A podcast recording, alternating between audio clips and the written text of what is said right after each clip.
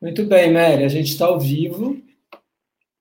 E bem-vinda você, né? Aqui, uma alegria a gente poder conversar. E, Mary, você pode nos contar onde você está nesse momento? Sim, eu estou na Califórnia. Eu fui para a Califórnia. Que delícia isso, né? E está tudo bem aí na parte da Covid, Califórnia? Aonde eu tô tá bem tranquilo. Agora já está naquela zoninha azul, já está recuperando. A Califórnia ela tem um lado também que, que explodiu muito por causa de Los Angeles, né? Todo um outro tipo de caráter que tem na, na nessa parte. Eu estou mais perto de São Francisco, então já é outra é outra Califórnia, sabe? É outra forma, é outra epigenética, é tudo. Mas enfim, estou na Califórnia e estou muito feliz aqui porque eu acho que é uma Amém. grande oportunidade que a Covid me deu. Para todos nós, né? Aliás, a, a, esse evento da BNPP, que o IBAR é, é parceiro, né? Veio pelo Janeiro Branco no, em relação à saúde mental, promover resiliência e e trazer informações que curam em relação a essa epidemia que a própria Organização Mundial da Saúde coloca ao mesmo lado de, por exemplo, cigarro ou, ou droga em relação ao mundo, que são as fake news. Então, a gente está bebendo de muitos conhecimentos hoje com você. Conta um pouquinho da tua história para a gente, né? Você é uma psicóloga senior, docente, é, de alguma maneira a gente não revela idade, né? Mas a psicologia, de alguma maneira, as primeiras turmas, possivelmente, você estava junto, e, e logo no início você já pegou a bandeira de que não era só a psicanálise, só o, o, o construto mais é, formal e tinha a questão do corpo.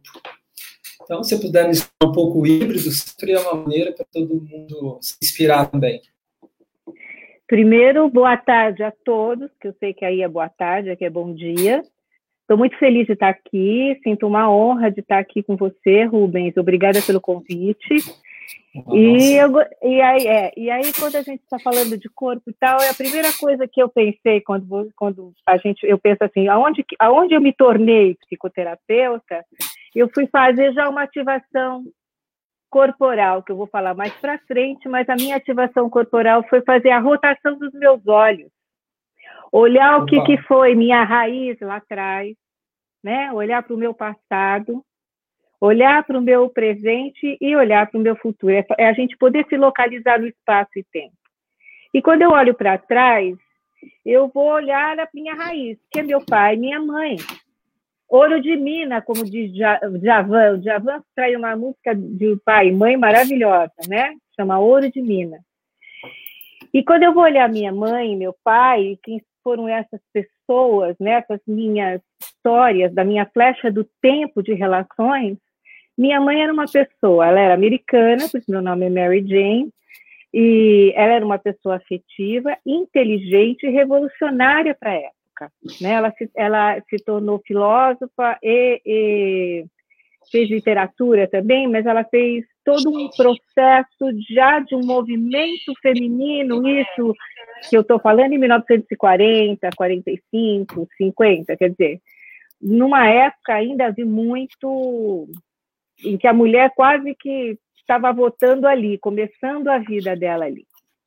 Claro. Poder existir em termos de campo social.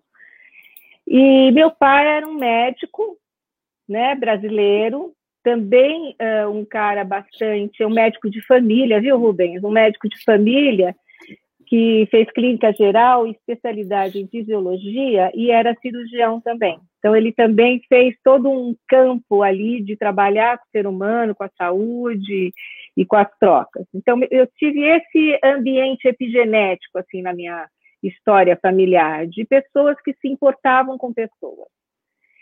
E, mas quando criança eu não pensava em, em, trabalhar com psicoterapia, nem existia, psicologia era uma coisa que, né, enfim, eu sou a pioneira, estou há 43 anos nessa área.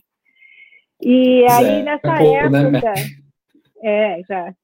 E aí, nessa época, o que que acontecia? Eu pensava em ser jornalista investigativa, porque eu era muito curiosa muito curiosa, tudo eu queria entender, saber e tal. Ou eu pensei em fazer artes cênicas, fazer teatro, fazer interpretação.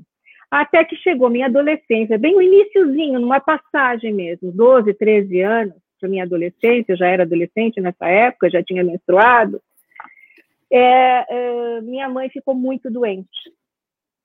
E aí ela ficou muito doente, tipo, tipo, quatro anos no hospital entre a vida e a morte, vários comas, várias extremoções, vários momentos de ameaça de vida, de morte, de ameaça de perda, como a gente está vivendo hoje no Covid. Então, muito cedo eu aprendi o que, que seria isto em termos de desequilíbrio. Alô?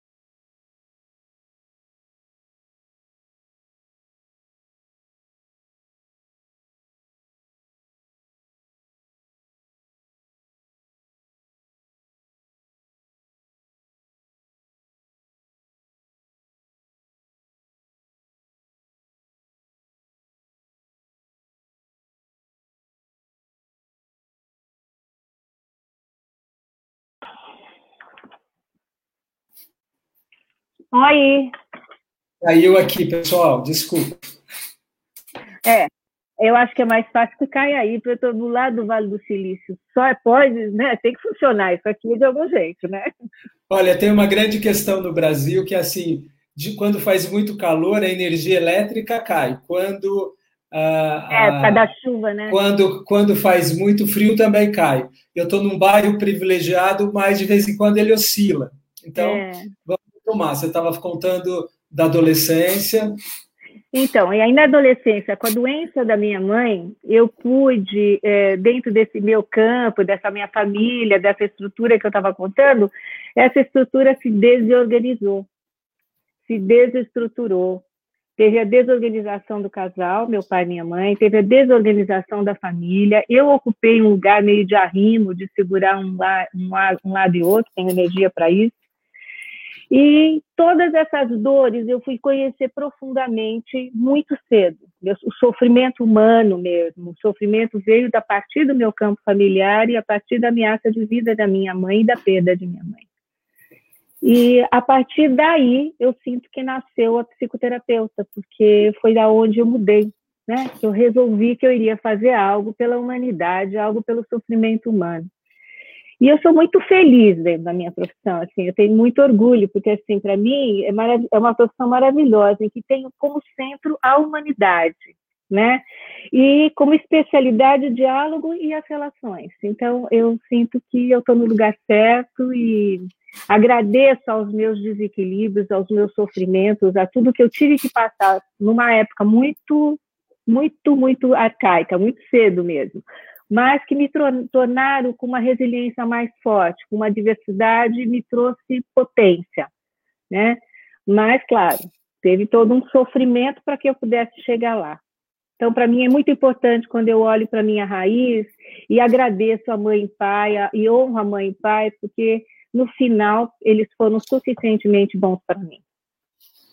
Essa é uma relação muito importante que você fez, né, Mary, de que é, a relação pai e mãe, essas relações primordiais, né? E isso é um grande, é um dos grandes inspiradores para a saúde mental. E se der tempo, a gente depois debate na Covid as relações mãe, pai e filho nesse momento de Covid, um pouquinho da saúde mental dos adolescentes e jovens, né? Como a gente tem observado. Mas como você chegou da, como é que você foi para o corpo, então, né? Porque a psicologia Oi. clássica vem da psicanálise, vem todo de um processo mais comportamental, cognitivo, é. e você é. já foi para o corpo. É, a, minha, a, a, minha passagem para a psicoterapia, para a psicologia, para escolher essa profissão, foi também um grande drama na minha história. Meu pai era médico, ele me falava: você vai ser psicóloga? Psicóloga era uma ciência, psicologia era uma ciência que tá, tinha pouquíssimo tempo, estava começando, e ele falava: você vai ser empregada de médico. Ele, então teve todo um, tive que ultrapassar uma grande barreira ali de confrontamento paterno para poder fazer psicologia. E ainda por azar, prestei psicologia na USP e entrei em odontologia na época, porque tinha tinha opção e era uma época que tinha muita concorrência, estava na moda, sabe? É como fazer arte cênica, estava na moda. Então, acabei entrando na segunda opção e falei que não Agora, iria fazer. Agora, a psicologia não. e a área da saúde mental é uma das, das profissões mais, é, junto com medicina, é, é, que está retomando, nunca perdeu, né? Mas as pessoas depois da Covid agora, saúde mental e as, as demandas que vão ter para o mundo, é uma profissão em alta. E é mesmo, né? O Harari, inclusive, ele confirma, né? Ele fala que o futuro é da inteligência emocional e afetiva. Se não tivermos, o planeta explode. Pois é, parece que a gente já está dentro disso, né, Mary? Não é? Exatamente. E aí, bom, fui para a universidade, fui fazer psicologia, e eu fazia, eu, eu me aprofundei profundamente em psicanálise nessa época e psicodrama. Só que no meu último ano de universidade, eu encontrei meu marido, que hoje é meu marido, ele era meu namorado. E meu marido, ele também é um psicoterapeuta, analista haitiana, das antigas, né? Muito, muito profundo, muito bom, e acupunturista também. E ele me chamou nessa época e me falou: puxa vida, não é só psíquico. E o corpo, onde fica? E ele me arrastou de alguma maneira, ele me incentivou, ele me puxou para a psicoterapia corporal. E nós fomos para a psicoterapia corporal. E nós fomos fazer o nosso primeiro legado da psicoterapia corporal com os melhores psicoterapeutas da época, no SEDS. Então, a gente inaugurou a primeira turma de psicoterapia corporal no SEDS, né? E que tivemos um grande privilégio, foi um grande buffet, sabe, de várias linhagens, de várias abordagens, tive tudo e, passo, e tudo passou pelo meu, meu corpo, pelo meu, pelas minhas vias cóticos pinhais, eu digo, né? Eu experimentei para poder escolher. Porque eu acredito que a gente primeiro precisa sentir o sabor, sentir para poder pensar sobre aquilo. É um pouco esse o pensamento que a gente vai começar a falar, né? Então, foi, um, foi uma grande experiência de muitos anos que eu agradeço e honro todos os meus mestres deste caminho também. Eu acho que é muito importante a gente poder resgatar aquilo que nos elevou na vida, né? Porque o sentido da vida é evoluir. Perfeito né? que é um, é um dos grandes processos. É, a biologia evolutiva, hoje, ela está trazendo exatamente isso que você contou um pouco de uma maneira biográfica, de como a psicologia era o background para onde ela está chegando, né? Uhum. Mas a gente sempre tem que olhar na retrospectiva para aprender, né? Para evoluir, a gente tem que fazer um grande passo para trás para saber também de onde a gente veio. Por isso que acho que a história, quem foram os nossos pais, é, afetivos, os pais é, de sangue, genéticos e os pais profissionais. Isso é, acho que está faltando muito no mundo hoje, né? Que se você trouxe como nome de honra, e eu acho que honrar e ser testemunho e, e dar o mérito a essas pessoas talvez seja uma construção das relações afetivas mais inteligentes e, e de inclusão daqui para frente, né? Sem dúvida, pegou na mosca, sem dúvida, né? Porque o que, que é importante nesse sentido? É a gente trabalhar com estar junto, com a presença. Eu estou aqui me sentindo junto com você, presente com você. E é isto que cria a possibilidade de relação e de honra. Né? A, a real conexão. Porque a, hoje a gente fala muito de conexões, mas são conexões sociais, são conexões que, de alguma maneira, são cognitivas, somente, sem corpo. Mas eu vou falar isso daqui a pouco, terminar minha história do corporal. Então, quando eu entro no corporal nesta época em que a psicanálise era a tradição,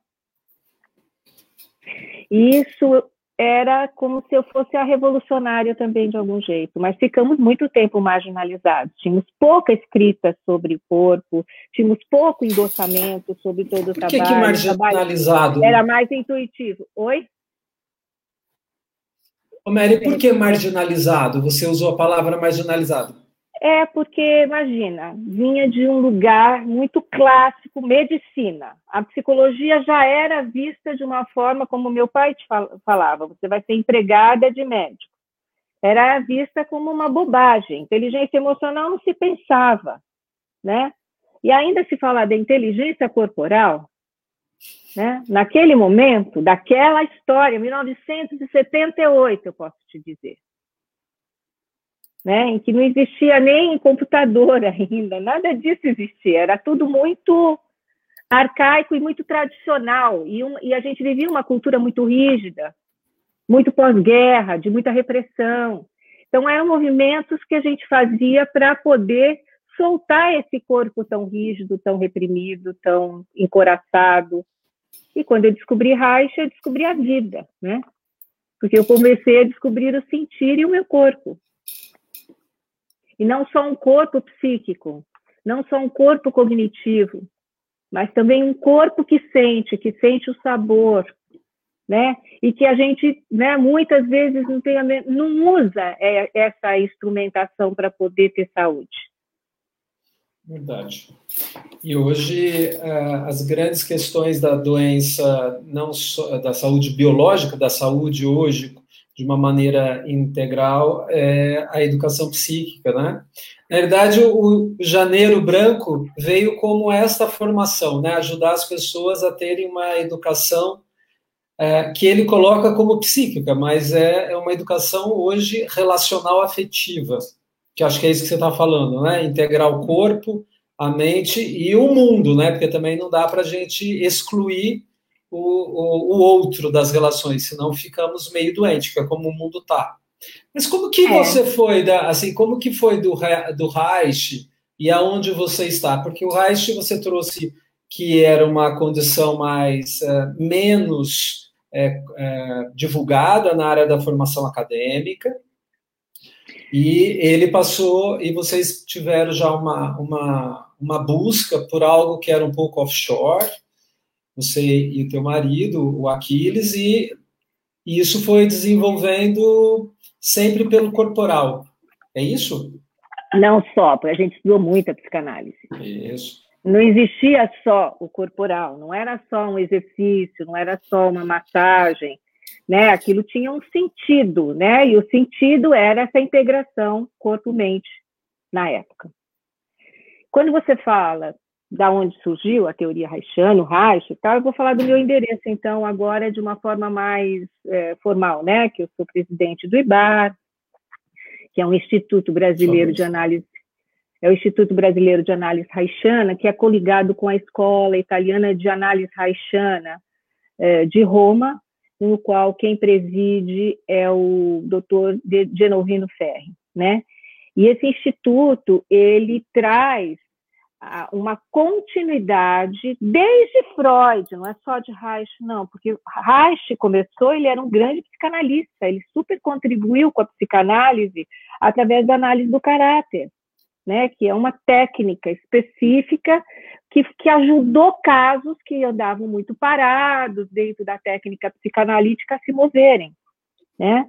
Então, o, o, o, o Reich nasceu da psicanálise, e aí foi desenvolvendo e trouxe o corpo para a psicanálise, trouxe o corpo para o setting terapêutico. Né? Ele não olhou só o aspecto psíquico, mas também foi olhar o aspecto somático e o aspecto energético dessa pessoa. Então, ele no trabalho psicoterapêutico ele trouxe ah, também o corpo, trouxe a dopamina para trouxe a ação para o aspecto terapêutico, né? Porque ele descobriu eh, a, as coraças musculares, descobriu o seu sistema neurovegetativo, de como isso era modulado por uma epigenética X dentro do teu processo de fecundação, dentro do teu processo de desenvolvimento intrauterino, depois, enfim, das fases evolutivas da vida. Esse é o nosso endereço. E o, e o, e o Genovino Ferri, ele traz essa continuidade, então ele complementa essa teoria haitiana com a psicoterapia clínica, analítica e corporal. Né? Ele vai trazer essa análise do caráter do Freud junto com a análise do caráter das relações que a gente vai, de alguma maneira, trocar, como eu estou aqui com você, e a voz, e a forma, e o jeito, e a minha prosódia, e o meu olhar e tal, está lhe trazendo, né? Está lhe tocando e está lhe trazendo uma reação, uma resposta. Então, como eu me expresso com você, o como eu olho para você, o como eu falo, não é o que eu falo só, não é só a palavra, né? Vai provocar algo no outro. E esse outro vai me responder. São relações. É como se a gente estivesse falando de algo mais inconsciente. Tá? São diálogos inconscientes. Então, eu posso estar dando aqui toda a minha história e as pessoas estarem me achando antipática ou as pessoas estarem me achando simpática, ou as pessoas estarem me achando arrogante, ou burra, tanto faz. A forma como a gente coloca, como. né? O como. É tão importante porque o como pertence a essa linguagem do corpo. Perfeito. Quando você fala para a gente, né, só para a gente ampliar, que é um pouco inconsciente, é também subjetivo, né?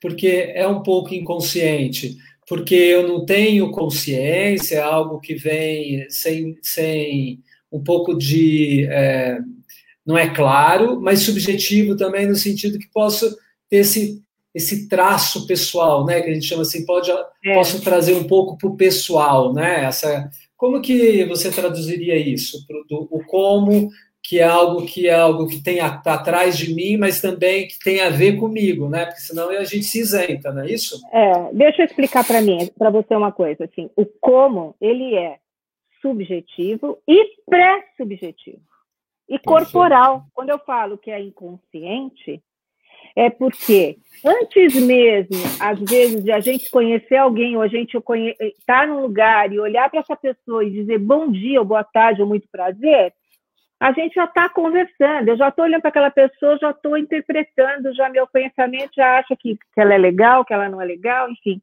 Esse como não era muito olhado dentro da psicoterapia corporal em termos de troca, de relação. Esse como entra quando a gente coloca a psicoterapia corporal junto com a análise.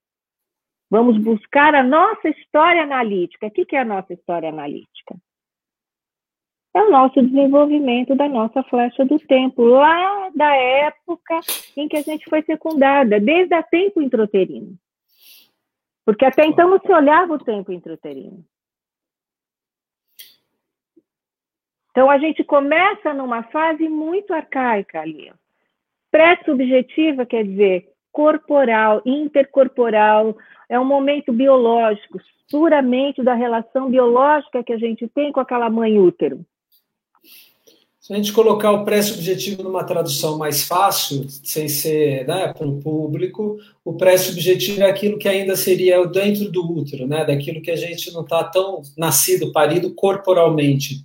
É, é, dentro do útero, nesses nove meses de vida intrauterina Isso. e os seis meses de vida extrauterina pós-parto, até o momento do primeiro dente. Então, isso, é, essas relações são fases, então, que dentro da psicoterapia clínica analítica corporal, a gente agora aprende e começa a dar uma diferenciação, então, para algumas análises, tanto no diagnóstico da saúde mental, como de fazer prevenção em saúde. A gente pode falar assim? Fantástico, Rubens, porque é exatamente eu sinto que hoje entender sobre aprender sobre, sentir sobre. Relação objetal primária. Parece um palavrão, mas é exatamente é. isso. É essa fase da vida intrauterina que a gente ainda não é esse ser inteiro que a gente está aqui em pé, de postura ereta, mas a gente ainda é parcialzinho, né? A gente é um pé, um embrião, um feto, um bebê que acabou de nascer, um bebê que está amamentando até seis meses. Então, a gente é muito mais bio, relação biológica, bioquímica, neuroquímica nas trocas com a mãe do que subjetivo. Ainda a gente não é um ser inteiro para ser um sujeito. A gente ainda é uma parte. A gente fala que a gente é um si, um sistema si ainda, né? Uma parte parcial e que a gente, olhando pela nossa flecha biológica do tempo, que é a nossa flecha de evolução, e é o tempo interno da gente, não é um tempo externo, isso que significa assim, eu posso, eu posso olhar, vocês podem olhar para mim e verem a avó, mas dentro eu posso me sentir como uma menina de cinco anos. Então, o tempo interno é muito diferente do tempo externo, né? E eu acho que, nesse sentido, esta fase do, da vida, do tempo intrauterino e do tempo oral, oro, que a gente chama oro labial, é uma fase muito importante que a gente não acessava antes com a psicoterapia. Né? Seja a psicoterapia clínica, analítica ou corporal hoje, com esse olhar, com essa leitura que Genovino Ferri traz, que complementa, que é uma leitura sistêmica e complexa em relação à biologia da vida, pela flecha do tempo filontogenética, a gente está olhando, a gente percebe doenças que a gente não tinha localização e que a medicina também hoje está já dando importância a isso, tanto que nos convidaram para dar um, um congresso lá na, na, na, no lugar mais importante sobre dor da USP, que é na Sindor, né? Para a gente falar sobre onde estão as dores crônicas, onde estão as doenças autoimunes, né? Onde está a fibromialgia, que a gente não entende direito, né? Onde estão essas, essas questões que são questões que ainda não são subjetivas, mas são pré-subjetivas. Então você está dizendo para a gente, né? Na realidade, eu só estou fazendo os arrazoados, tá bom? Então, é, de que a vida intrauterina dá pistas para a gente, que eu vou colocar é, marcas na área da biologia, a gente chama das marcas epigenéticas, a minha área do conhecimento. Na área da psicoterapia clínica analítica, são marcas dos traços de caráter, né? E vai sendo constituído que isso é uma relação. E para neuro seria já as memórias, né? Seriam algumas as memórias. A gente tem memórias pelo que você está falando, então, explica para a gente como que a gente pode acessar essas memórias, então, pré-subjetivas, intrauterinas, porque temos memórias no corpo, você já deixou claro que a gente tem, é isso que a gente está vendo, e agora a gente vai começar, então, é, ajudar todo mundo a ficar mais estimulado na relação do corpo, mas entendendo que o quando, como hoje tem muito a ver com algumas marcas de memórias, talvez, do passado, dessa desse útero, do período de amamentação, de outras fases que você pode depois nos contar. É, é essa, legal. Ah, fale. Essa, essa, essa vida intrauterina e durante os primeiros seis meses, a fase oral, né? Essas memórias. Como que a gente, né, hoje pode ajudar dentro de uma medicina preventiva na saúde mental? Dá umas pistas para todo mundo aqui, falar, olha, a fibromialgia, o câncer, a autoimunidade. Acho que seria legal é. você trazer um gostinho do, do, do que você já Vamos. chegou, onde a gente já chegou, né?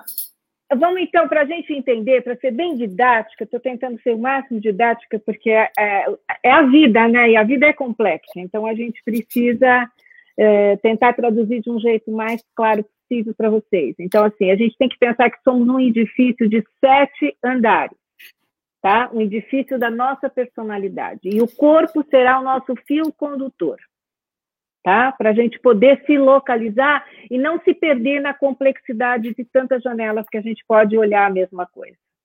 Então, quando eu olho para esse momento da vida intrauterina e dos três, seis primeiros meses de vida de fase, de fase desenvolvida oral, a gente está falando, neste momento, da memória implícita. A gente está falando, nesse momento, da amígdala, porque a amígdala está em desenvolvimento nesse momento. Em relação a um bebezinho que, por exemplo, lá dentro da vida intrauterina, a, a mamãe está gestando esse bebê, mas ela sofre, sei lá, ela sofre uma perda materna, a mãe morre, né? Então, essa mãe, ela entra num processo de grande estresse, de aumento, de aumento de cortisol, aumento de, de uma série de químicas, com que esse bebezinho vai sentir que, neste campo epigenético da gestação, ele vai estar vivendo uma, o estresse da mãe. Como? O líquido amniótico vai se tornar amargo. E esse bebezinho vai deglutir menos. Isso foi uma experiência já comprovada cientificamente. Né? Outra coisa, uma mãe que está com muito estresse, por N motivos, a gente não está aqui condenando a mãe, né? Eu acho que é um processo na vida ser mãe, gestar, eu acho assim um milagre maravilhoso e que a gente precisa acolher e cada vez mais dar suporte para todas as mulheres deste planeta em relação a isso, né? Porque não é simples, não é fácil. Ao mesmo tempo, é o milagre da vida, ao mesmo tempo, é a expansão máxima do feminino. Mas neste momento, essa mãe, de alguma maneira, está mais cansada, é o último filho dela, ela já tem dois, três, filhos, enfim. Então esse leite já não é tão abundante, ou esse leite ela é tá cansada, ela precisa dar de mamar, mas ela precisa continuar trabalhando porque perdeu o trabalho, tem que fazer, enfim. Este leite também pode se tornar armado e a bebê não querer mamar. Então tem bebês que não querem mamar, né? Mas não querem mamar por quê? Porque podem ter tido já uma, uma questão da relação com a mãe mais amarga, já na vida intrauterina, como pode ser que naquele momento esse leite esteja mais amargo, porque são questões que acontecem nesse período. E nesse período a gente vive a nossa intercorporeidade, a nossa pré-subjetividade. A gente não tem uma estrutura muscular ainda, a gente não tem subjetividade, a gente está naquela fase estranha, naquela fase só das sensações, das emoções, mas não tem ainda um cortical para organizar tudo isso. É uma fase muito mais desorganizada. A gente está em processo de desenvolvimento. Imagina como que é a organização de um feto, como é a organização de um bebezinho de seis meses. Ela é completamente dependente do sistema materno. Né? Então, é um momento muito importante aonde as dores são 10 mil vezes maiores do que se a gente estiver falando de uma criancinha de 5 anos. Pensa que um, um estresse constante para um feto, ameaça de aborto para um feto por seis meses, um mês, e ameaça de, de, de deixar uma criança de 5 anos, tem diferença? O estresse para essa criança de 5 e o estresse para esse bebê de 6 são muito diferentes. Sim. A organização da criança de 5 anos, inclusive biologicamente, já é outra coisa. Então, a, a, essa, é, é, essas sensações que a mãe está passando, né? essa sensação de ameaça, né? da amígdala, essa região cerebral que coordena as respostas de, de, do medo, é a nossa cada vez mais é, a nossa sede, e que ela, ela hoje, cada vez mais a neurociência começa a entender, foi graças aos esses conhecimentos que surgem também é, medicações ou uh, explicações para co comprovar tudo isso que você está dizendo, a mãe que passa medo durante uma gestação, a mãe que passa uma situação de grande trauma ou drama, ou de grande estresse, ou de grande ameaça, grande medo, nesse período da, da amamentação. Esta criança recebe, então, uma, um imprint, uma memória, e isso pode revelar como na vida adulta dela, Mary? Olhando já numa flecha do tempo mais perspectiva. Por exemplo, dentro de uma vida intrauterina, se você Isso. tem uma, uma dúvida se você quer ou não quer esse bebê e fica um tempo pensando se vai abortar, se não vai abortar, se vai querer, se não vai querer, essa dúvida né, do dentro da inclusão pode trazer para essa, essa pessoa no futuro um medo de ser excluído, a sensação de exclusão, a sensação de aniquilação, ou a sensação de ameaça constante, já a gente estava falando da amígdala, a amígdala é a sede do medo e a sede do alarme da, da, da vida da gente.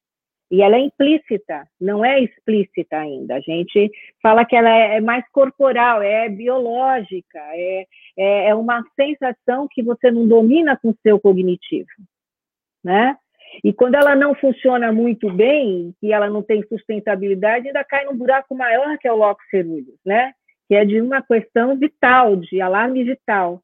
Então, eu penso que hoje a gente até vive isso bastante com essa ameaça que a gente está tendo em relação à pandemia, né, do Covid, e como as pessoas estão entrando nesses processos mais pré, mais pré-subjetivos. Por exemplo, o estresse pós-traumático que a gente está vivendo em relação à perda de pessoas, né? Outro dia eu estava vendo uma história de, de uma mãe que perdeu o filho, um pai e uma mãe que perdeu o filho nessa questão de Manaus nessa falta de oxigênio.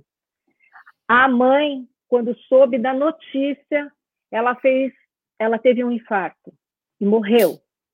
E o pai fez um movimento nessa dupla perda, diante de um desespero, de uma dor profunda que esse homem vivia, de fazer um movimento em prol de não faltar mais oxigênio em lugar nenhum, então criando um processo de evolução e de protesto vital de vida. Então é interessante porque a mãe foi para o quarto nível dela, mas de uma forma tão constritiva que ela chegou a uma entropia, a uma morte. Não conseguiu. Na, na, na, psicoterapia corporal é a região do tórax, né, que você está falando? É a região do tórax, que é a região que está sendo mais atingida pela nossa Covid. Perfeito. Ô, Mary, você sabe que você traz um... Desculpa, posso só complementar? Ah, pode. O, você trouxe, é, porque a gente está falando de como a gente se adapta bem, né? O fato da gente ter um trauma no início da nossa vida, numa pré-subjetividade intrauterina ou da, de uma lactação, não significará que nós vamos desenvolver uma doença, mas as, as origens da doença hoje começa a gente ter que olhar muito mais é, para trás do que, por exemplo, a medicina clássica. Na anamnese, a gente olha quando foi seu contágio com Covid. Mas não explica porque alguém evoluiu muito bem de Covid e alguém, por exemplo, que morreu. Essa resiliência, né, que você trouxe pelo exemplo do pai e menor da mãe e muito menos do filho, né? É, essa questão da imunidade, como eu respondo ao agressor, a gente cada vez mais na área da saúde tem, quer entender é, quem são as pessoas que a idade cronológica e a idade é, biológica está mais desgastada ou não. Então, você trouxe um exemplo aqui bom para a gente, né, se você concordar, de que o pai, o movimento adaptativo dele foi transformar duas perdas num processo evolutivo e inteligente, né? É, vamos organizar o oxigênio, é um caos, mas como falta o pai para essa na, em Amazonas, a gente traz também e a mãe, ela foi para o quarto nível já desgastado por outras questões, que tem a ver, talvez, né, se a gente for olhar no, na vida pré-subjetiva dela, que talvez explique por que algumas pessoas têm infartos e outras não. Essa é a grande questão de que é, você entende que a, esta análise que você trouxe numa mesma família, tendo uma longevidade muito precoce do filho que não que o vírus detonou muito cedo, então foi embora numa biologia, numa idade não prevista. A mãe, que é, tinha alguns outros fatores, mas sucumbiu a uma morte, e olhando ainda como fator de risco, né? É, Pós-menopausa, a mulher acaba tendo o mesmo risco que um homem, mas o, o marido mostrou um exemplo de uma resiliência, e dentro desse contexto que você traz da linha da vida, a gente já pode fazer é, pressupostos um pouco da análise da psicoterapia que você trouxe, que são linhas, apesar de terem inícios muito semelhantes, mas de carga também muito distintas. Vê se eu entendi a sua aulinha aqui, nossa, que você trouxe. Não, eu entendi, eu entendi, eu acho que você entendeu muito bem, porque é exatamente da resiliência que eu ia falar logo em seguida. Porque quando eu trago esse exemplo, essa mãe, ela adoeceu no quarto nível e morreu.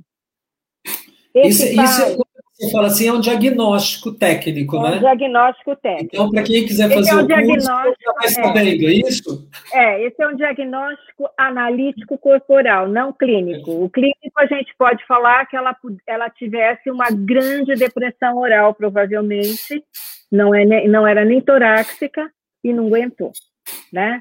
Então, aí, porque a depressão pode ser oral, pode ser torácica, pode ser pélvica, pode ser intrauterina. Quando a gente olha do corpo para a mente, a gente consegue, com o corpo, identificar isso. Porque tudo que é importante a gente olhar nessa vida em, em direção a coisas que não andam, que estão paradas, que são doenças crônicas, é a gente olhar quando, quando isso aconteceu, aonde isso está, e o como essa pessoa reage e se relaciona na vida. Quando a gente olha o onde está, que é nos lugares do corpo, nos níveis corporais, quando nas fases evolutivas e nas passagens, por exemplo, um parto, a forma como a gente nasce, provavelmente é o jeito que a gente vai repetir na vida em todos os nossos inícios. Por isso é tão importante a gente olhar para as raízes, né? Para a gente poder se libertar, porque nem o pensamento da gente é, é, é livre, porque ele está associado aos nossos sinais gravados, que são os traços de caráter. E voltando para o exemplo e para a resiliência, este homem, olha que interessante o movimento dele. Ele sentiu profundamente a dor no quarto nível, mas ele caiu no sexto nível, no yeah. desespero, no sofrimento horroroso, gritante da perda dupla.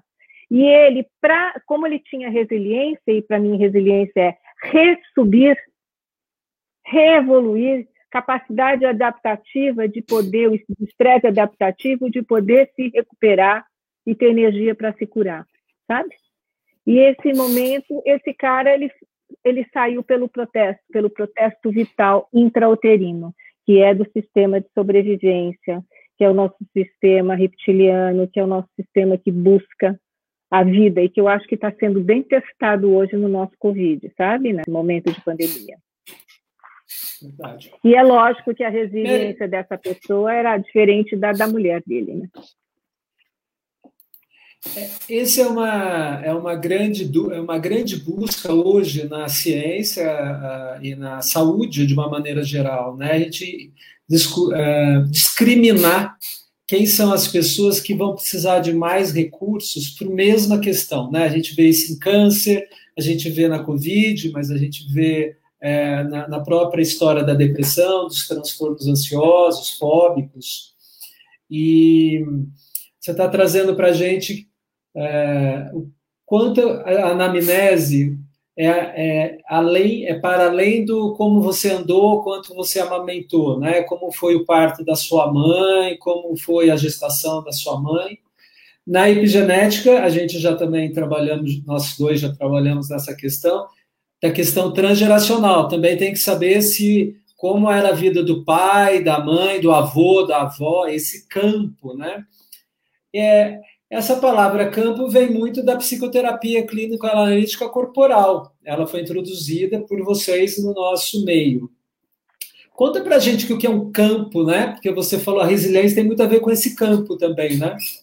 É, porque assim, a gente fala, esse, todo esse primeiro momento que a gente está falando do pré-subjetivo, porque para a gente poder dominar tudo isso, a gente tem que ter, no mínimo, uma subjetividade, certo? Mas a gente não pode deixar esse pré-subjetivo nos dominarem. A subjetividade precisa dominar o pré-subjetivo, né? Incluir, né? Uma pessoa que tem esse, esse tema da exclusão é uma pessoa que está dominada completamente pelo processo pré-subjetivo.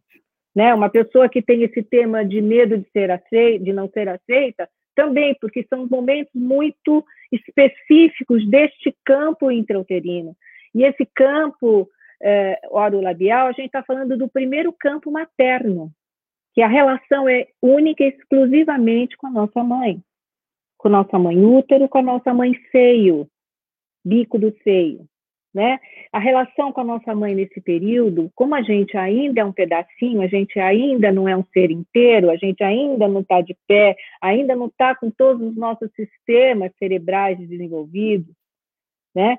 A gente ainda nem chegou no, no sistema cognitivo pré-frontal, pré, pré né? No nosso cérebro, a gente ainda está ali no sistema límbico. O sistema límbico dentro da nossa história é muito forte porque ele domina praticamente dos três meses aos sete anos de idade a nossa plataforma emocional. Então, nossa plataforma emocional vai sendo modulada muito por aí, mas o primeiro campo que a gente estava falando, que é desse campo de desenvolvimento, é o nosso campo materno. Então, todas as nossas relações passarão pelo campo materno.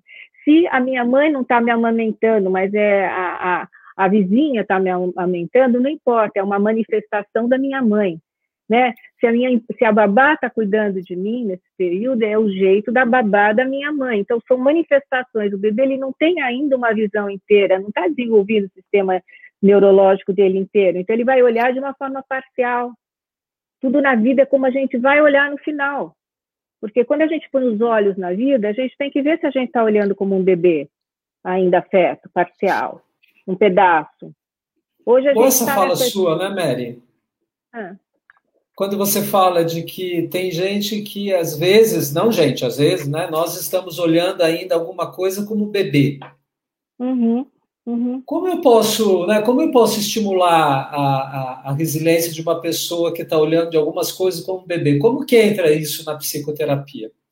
A primeira coisa que a gente vai precisar, primeiro essa pessoa vai ter que, primeiro me permitir isso, né? Mas o que é importante a gente perceber é que quanto esse medo, porque uma pessoa que olha como bebê tem muito medo, está na amígdala, não está na memória explícita, no hipocampo, na musculatura estriada, no estar na postura ereta, no estar de pé, na, na potência já do pré-frontal. Já, o pensamento dela ainda é um pensamento apoiado aonde? A gente pode pensar aonde no nosso corpo?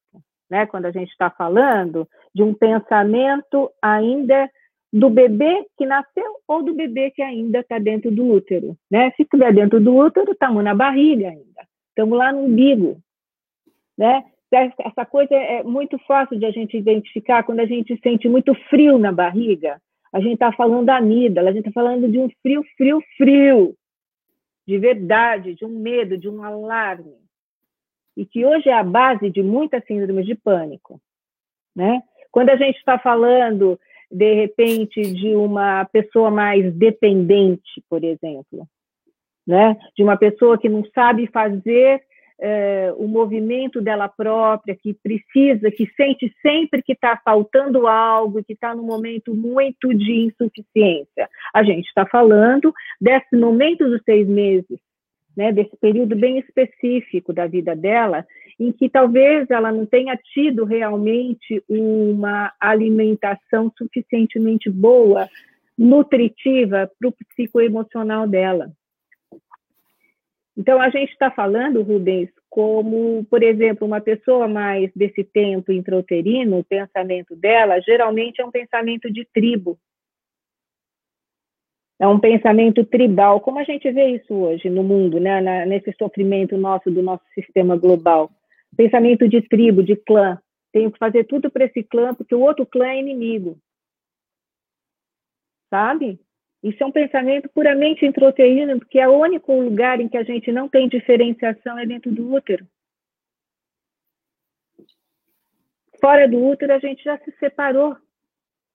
Antes do útero, no útero a gente ainda não se separou. Então, tudo que é diferente de mim pode se tornar ameaçador. Isso é muito importante hoje, dentro de um momento em que a gente vive tanta, tanto ódio, tanta estimulação ao ódio ao que é diferente de mim, né? E que a gente está vivendo um ensinamento para mim nessa pandemia, assim, que somos todos uma grande família e que se a gente não se cuidar, a gente vai dançar, né? Porque a gente precisa pensar na inteligência do nós, do coletivo, que é muito mais inteligente do que a inteligência do individual. Agora, vai depender da nossa resiliência como planeta, como pessoas, como comunidade terrestre, né? Porque você estava falando da resiliência, quando a gente estava falando lá do exemplo da, do pai que fez todo um movimento de protesto vital, ele tinha traços de caráter, sinais gravados ali que mantiveram ele nessa possibilidade de sustentação do tórax. Essa mãe não tinha. Então, a, a olhar a história da, de relação das pessoas dentro dessa flecha do tempo da vida da gente, desde a fase intrauterina até os dias de hoje, é fundamental, porque a flecha do tempo da gente é que vai dizer para a gente como a gente vai reagir, como a gente vai agir diante de uma guerra, diante de uma catástrofe, diante de, de uma doença, por exemplo, uma pessoa com câncer, quando ela recebe essa notícia, como ela reage? ela desiste? Ou ela, não, não vou deixar, não vou sucumbir, vou segurar, vou ter sustentabilidade? Vai depender dos traços de caráter, das prevalências de como essa pessoa tem principalmente conhecimento sobre si própria. Então, quando eu penso no pensamento, nos olhos, os olhos para mim eles são super importantes. Aonde a gente apoia o nosso pensamento? E se a gente não olhar para a nossa raiz, não tem saída. Não tem saída, Rubens. As doenças crônicas, para serem curadas, a gente tem que olhar para a nossa raiz. A gente precisa olhar para a gente, a gente precisa conhecer o como a gente reage, a gente precisa conhecer o como da gente o como eu vivo, qual é o estilo de vida que eu tenho. Se eu tenho um estilo de vida que me é prejudicial, se eu tenho um estilo de relação com o outro que me é sofrido, nós estamos num caminho de doença. Está tudo errado, não é por aí, pode voltar. Aonde você está se apoiando para ter esse estilo de relação com as pessoas? para ter esse estilo de relação com a sua mulher, com seu filho, com sua com a sua família, né? A gente precisa olhar para isso, né? Porque é, é, é isso que vai trazer para a gente a possibilidade de saída. Se a gente não tiver essa autoconsciência, não buscar o corpo como um fio condutor para poder também se localizar, senão a gente se perde. É muito complexo esse mundo subjetivo e pré-subjetivo, né? Né? Do emocional, do afeto e tudo. Se a gente não puser os olhos para olhar para a gente, para olhar para o outro, para olhar ao nosso redor, para integrar, a gente está perdido. E uma pessoa perdida, confusa, atrapalhada, turva, é uma pessoa com muito medo e pré-subjetivo. É, Mary, é, algumas pessoas tiveram falhas, mas a, a grande maioria está confirmando que está bem. Então, eu não. Você está você tá me vendo bem, ouvindo bem? Porque eu estou te ouvindo. Muito bem. Estou te então, tá ouvindo tá bem, tá tudo bem. Porque é importante também a gente saber se é nós ou às vezes o, o local de algumas pessoas, né? E a, e a, gente tem que incluir. Porque achei importante isso que você estava falando da, da, da relação minha com o outro, com o mundo, com minha esposa, com meus filhos, com meus nossos pacientes, com o nosso redor, com, as, a, com alguém que está longe também, e deu essas quedas de transmissão na nossa nessa, ah, debate interativo. E achei que essas questões a gente podia aproveitar E na análise reigiana, a gente, a gente conhece isso também, eu tenho trazido isso como o, o epifenômeno, né? O que, que acontece ali traz também informações uh, do, de campo. Mary, quando você fala da, das, da, dessas relações que a gente precisa, a gente essa do quando, do como, esse olhar ampliado, conta para todo mundo, né, que esta análise da relação faz parte da formação que a gente tem contribuído para o mundo. E essa é uma inteligência dada à psicoterapia é, analítica corporal que está todo mundo difundindo, é isso que a gente está fazendo aqui. Então, essa questão relacional, essa educação relacional que você trouxe, é algo que também para o psicoterapeuta ou para o médico, para o profissional de saúde, é estimulado, aprendizado. Obviamente, todo mundo nasce com um pouco disso, mas tem uma inteligência para isso. É assim? Tá certo como eu estou falando, Mary? Não, tá. Eu acho que sim. Acho que eu estava aqui pensando assim, né? Uh, pensando de novo no edifício, da nossa personalidade, do corpo como lugares, nos nossos portais de, de receber essas relações, e aí os nossos sinais gravados, nossas memórias ali, de fui uma, fui uma pessoa amada, fui uma pessoa excluída, fui uma pessoa aceita, fui uma pessoa ameaçada, fui uma pessoa potente, é, enfim isso tudo está na gente, certo? Isso tudo, cada um tem a sua dor e tem a sua delícia de saber quem, quem é, certo? Porém, nesse processo todo da vida, a gente hoje tem que ter um pouco mais de de agilidade para se conhecer mais, sabe? Assim, não dá mais para a gente ficar achando que inteligência emocional é bobagem, inteligência afetiva é bobagem, como se falava até pouco tempo atrás, né? Que não era uma coisa tão importante que hoje, como você falou, hoje está em, em alta a coisa. Mas eu acho que está em alta porque o ser humano está em alta, porque ou, ou a gente salva essa raça humana ou a gente sucumbe. Né? A gente está no momento mesmo de bifurcação, eu sinto. E eu penso que, assim, o que, que é importante a gente olhar dentro da gente, assim, quem eu sou, como que eu sou, como que eu penso, né? Se eu, se eu tenho, por exemplo, se eu, se eu te der um outro exemplo no corpo, né? Se eu tiver, se eu tiver um, um masseter, hum, fechado, duro, apertado, eu vou ter um pensamento. Se eu tiver um masseter solto, relaxado, eu vou ter um outro pensamento. Então a gente não, é, é, o pensamento também é corpo, a amígdala também é corpo, o locus ceruleus também é corpo, né? Não é só o tórax, a boca, os olhos, né? O umbigo, né? Nós temos vários portais que trazem a nossa história, as nossas memórias aí. E a gente precisa pôr os olhos, quando eu falo pôr os olhos, é pôr a nossa subjetividade, tá? Por a nossa, nosso lado mais organizado, porque o nosso sistema pré-frontal cognitivo é o último que, que evoluiu dentro da sua escala evolutiva da flecha do tempo filontogenético. Então, ele é, ele é a nossa última organização, é a maior organização, mas não é a melhor. Ela é a melhor se ela estiver integrada com o nosso corpo. Porque hoje nós vivemos a, a patologia da descontinuidade, em que existe há muita ênfase para o cognitivo e pouca ênfase para o sentimento. Né? Então, a necessidade que nós temos de juntar o nosso cérebro com o nosso sentir. Alô? Alô? Caiu? Ixi, caiu de novo.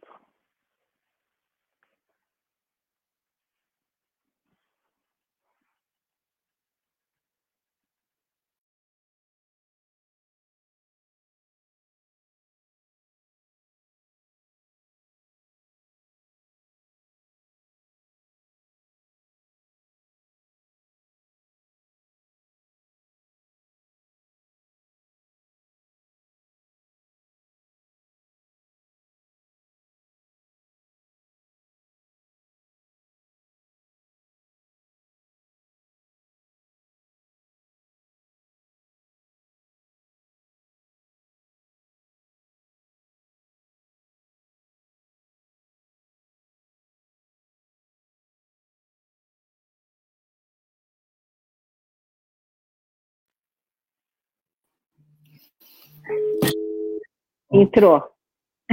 Eu fico, te, eu fico tentando. Gente, desculpa, lamento. Vamos lá. É. Digamos que hoje a conexão não está com. Mas tem uma boa resiliência porque ela volta, vai, bem. Então, eu acho que a gente pode aceitar assim, né? Quando a gente está trabalhando. Que bacana que a gente tem essa possibilidade online na vida, né? Olha, porque as memórias da nossa vida são um pouco do que a conta né? é, fazê-las, transformá-las que seja em, em prol da saúde, resiliência, é o que a gente, é, todos nós profissionais e educadores, de alguma maneira, é o que nós estamos fazendo. Quando você traz para a gente essas localizações anatômicas, né, amígdala, locus ceruleus, essa já é uma contribuição da neurociência e da relação de acoplamento que a psicoterapia corporal está se atualizando, né? Porque eu vejo que na, nas ciências neurocognitivas, somente a psicologia, está é, tá sendo é, a, a, a gente tem que saber disso de alguma maneira, né? A psiquiatria ainda ela está também fazendo seus, as suas acoplagens em relação a essa quantidade de volume que a neurociência está trazendo o Genovino Ferri, né, o Gino que você trouxe, tem essa condição de fazer essas conectividades né, da psique com a, a neurociência. Como que é para você, é, como é, é, da psicologia, que veio muito mais da mente, né?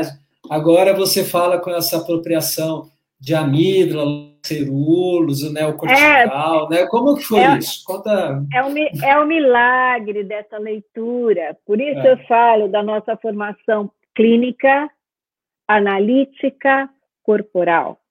Quando eu olho pelo ponto de vista clínico, eu olho pelo ponto de vista cognitivo corporal. Eu vou olhar o sintoma daquilo. Ah, aquilo tem um distúrbio borderline né? Ou aquilo é uma depressão, ou aquilo é uma fobia. Eu posso qualificar é, dentro da minha organização cognitiva aquele sintoma. Quando eu olho corporalmente, pela flecha do tempo filontogenética, essa leitura, é incrível, porque aí você vai olhar pelas fases daquele desenvolvimento e daquela relação daquela fase. Né? Por exemplo, de um menininho de cinco anos com o pai dele, né? Na fase em que ele está ali, na fase mais uh, saída da sexualidade, da fase histérica, né? Ou a questão dele maior no momento em que, por exemplo, uma claustrofobia, onde que pode ter uma claustrofobia quando a gente usa o corpo como um fio condutor? O único lugar possível de se desenvolver uma patologia é dentro do útero, porque é um lugar fechado, Claustrofobia é um pânico, né? É o pânico de quem está em um lugar fechado. Essa pessoa, sem dúvida, tem um estresse intrauterino. Uma agorofobia, aonde pode estar? Se a gente for olhar para essa história do corpo, do desenvolvimento da biologia e da biografia dessa pessoa. Só pode estar no espaço aberto, pós-parto, nessa separação, ou mesmo numa separação até um pouco mais lá na frente, no desmame, indo para um, um campo mais paterno. Então, é, é, é fascinante isso para mim, porque assim são, são tempos no corpo muito específicos. E quando eu falo do corpo, e quando o Dino junto o corpo, o que, que é interessante? É óbvio, além de que tudo isso está sendo completamente endossado pela neurociência, a gente também contribui com a neurociência, porque a neurociência ela traz tudo isso, mas ela não traz essa visão eh, analítica corporal. E nessa visão analítica corporal, o corpo pode ser o nosso grande guia, a nossa grande senha, o código para a gente entrar nesse edifício e nos apartamentos que não estão muito bem, tão funcionais. Esse corpo, na neurociência, a gente contribui trazendo pelo corpo um diagnóstico analítico e clínico também, um diagnóstico bem preciso, a gente tá, sabe dizer aonde foi a, a, a história que está acontecendo, que hoje está sendo reatualizada em termos de patologia, ou de doença, ou de sofrimento, aonde foi, quando foi e como foi. Então, a gente tem um, um diagnóstico preciso e personalizado para aquela pessoa. Mas uma das coisas que eu quero também dizer que a BM PP faz e que eu tenho a honra de ser coordenadora em saúde mental e muito feliz com isso mesmo, é porque ela olha dessa, exatamente dessa forma, pela precisão pela personalização da doença ali, da, da, história de vida individual de cada um, mas também olhando pela prevenção, porque esse trabalho que você está fazendo online, ele é de um benefício, Rubens, incrível, porque você está trazendo uma psicoeducação em saúde. Né? Obrigado, e combatendo as fake news, graças a Deus. Eu acho que é um grande trabalho que precisa realmente ser ser endossado, né? Eu acho que é importante, fundamental. A Mary está no convite, ela é coordenadora da saúde mental e a presidente do IBAR, do Instituto. A, BMPP tem essa parceria de co-certificação na, na formação da psicoterapia clínica. E ela está trazendo, né, eu acho que essa é a riqueza de como a psicologia está fazendo uma interface também com uma clínica sofisticadíssima.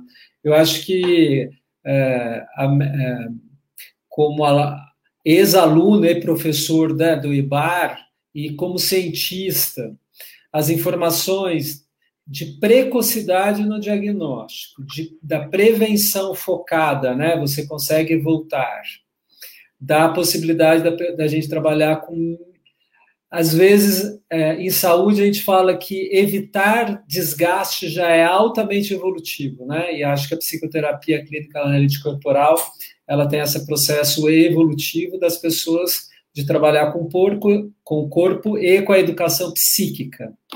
Essa educação psíquica que a gente está fazendo, Mary, que você trouxe, por exemplo, agora nesse exemplo, queria da gente trabalhar. Você está cheio de cases e a gente essa mãe que você falou, né? Se a gente pegar um caso daquela criança que a mãe passou um grande estresse, não conseguiu amamentar, hoje em dia a pressa pelo trabalho, o retorno ao trabalho, ah, ah, faz com que muitas mães é, tenham, tenham muito estresse nesse período de alimentação. Vamos trabalhar, se você puder trazer para a gente um, um, case em que, para as mães ficarem atentas, plaxia, e algumas situações, né, às vezes a gente vê que a criança está evoluindo com mais medo, mais insegurança, os pais também ficam mais com mais medo e insegurança, amígdala muito ativada, e nesse momento de pandemia tudo fica maior. Então, dá um gostinho, assim, dá um, uma. Ofere, oferece para todo mundo o case, que você está cheio de cases de, de êxito, né? Eu acho que isso é importante, e com mensagem já, acho muito importante. Você sabe que eu me lembrei, você, você falando, eu fui me lembrando de, de um caso que, assim, nunca é tarde. Eu quero dizer, nunca é tarde. A vida né? Eu acho que isso é importante. Nunca é tarde, eu acho que o sentido da vida é sempre evoluir, não importa o quantas vezes a gente, é, de alguma maneira, não foi eficiente, não foi suficiente, dá para reparar. Eu penso, eu acredito profundamente na reparação da vida. Eu tenho essa sensação e também tenho essa prática clínica, né? Então, eu tenho uma história de uma paciente minha que vivia um conflito muito, muito difícil com uma filha que vivia um, um, um aspecto de muita adolescente, de muita revolução, de uma coisa assim, de muita queixa e, e de uma desconexão com a mãe forte, assim, e todo um protesto vital contra a mãe. Né, vital mas não conservativo da espécie, porque isso era muito destrutivo para a mãe e para a filha. Essa mãe, ela, ela me procura para uma terapia, porque ela, para poder ajudá-la nesta história dela com a filha. Então, a primeira coisa que a gente trabalhou foi ela estar junto comigo, porque ela era uma mãe muito ansiosa.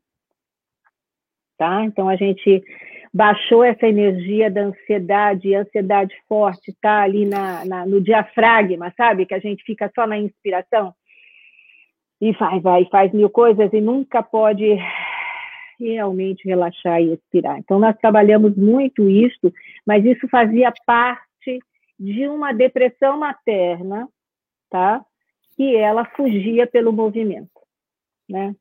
Coisa disfarçada e tal, mas na verdade era uma dificuldade também dessa mãe de ter presença, de olhar para ela, de sentir, tá, tá, tá. Esse trabalho foi tão bonito porque essa mãe teve um momento em que essa filha precisou fazer uma operação bem, bem, bem, é, assim, difícil, porque seria uma operação em que ela teria que estar tá mexendo, ela tinha um problema na época, acho que já no nascimento isso já estava é, dito que só poderia se operar a questão de coluna vertebral, é como se ela tivesse um, negócio, é, era na, na parte inferior da coluna, é, na parte da base né, da bacia, em que tinha uma dificuldade, teria que pôr uma prótese para o crescimento, a continuidade de crescimento dessa coluna vertebral. E essa criança ia ter que ficar, essa criança, essa criança já tinha na época 16 anos de idade. Ela teria que ficar sem andar por uns três meses e sendo cuidada pela mãe. A mãe teve que parar de trabalhar, era uma mulher super ocupada. E teve que se dedicar nesses três meses para essa filha. E que era justamente o período dos três meses que ela viveu. Olha que a vida ela é inteligente, ela tem um sentido inteligente. Você tem que sacar a, a inteligência da sua história foi exatamente os primeiros três meses de vida, de nascimento dessa criança, que essa mãe era uma mãe que era uma mãe dedicada, mas era ansiosa, né? Porque ela tinha que ser perfeita. E era justamente neste período em que ela teve dificuldade de amamentar, não deu e tal, e acabou não conseguindo dar de mamar o suficiente para essa filha. E essa filha até foi para frente e tal, mas teve essa questão na questão ali da área lombar dela. Bom, enfim, essa mãe, eu falei para essa mãe: para tudo, você quer salvar a tua relação com a tua filha? Para tudo, esteja presente neste momento. É uma possibilidade que você está tendo de amamentá-la novamente, que a vida te deu, foi dada fractal de Deus.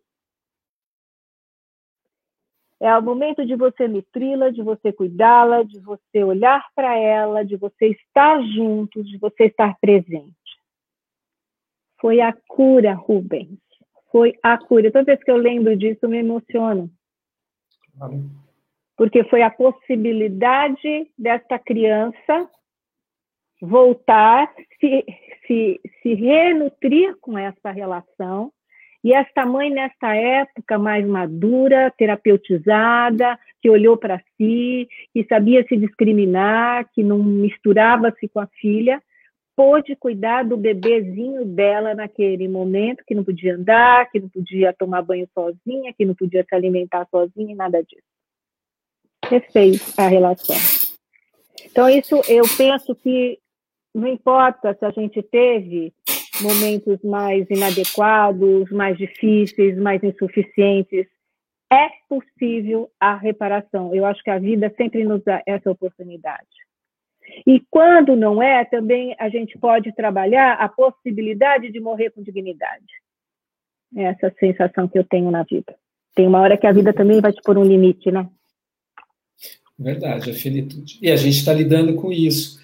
A, a Vânia faz uma pergunta e eu vou aproveitar e participar rapidinho de uma resposta do médico, que ela fala esse diagnóstico mais ampliado, aprofundado, facilita o trabalho terapêutico? Então, como médico, eu vou trazer a minha referência, porque o tempo do médico no setting é um, é, terapêutico é um pouco, é bastante diferente do, do tempo da, da, da psicologia. Terapia profunda. Isso, é, da profunda. Então, para a Vânia, mas isso é para mim, o fato de ter uma possibilidade de fazer a análise da relação do tempo, né? Como aconselhador biográfico, a gente começa num período que é igual da anamnese, mais ou menos quando a gente cria as memórias por volta dos três anos, a gente tem as primeiras memórias mais claras. Tem gente que só tem depois dos seis, sete anos, e algumas pessoas têm vivências anteriores. Então, Vânia, é, o fato de saber o que aconteceu com a tua ancestralidade, hoje ela é importante tanto na oncogenética, mas na educação psíquica e fazer prevenção. Então, é fundamental. Mas não adianta só saber, a gente precisa saber se você tem os, os endpoints ali que a América na, nos pavimentos dos prédios, né? Como foi construído é, essa essa essa corporalidade, essa também mentalidade, esse corpo.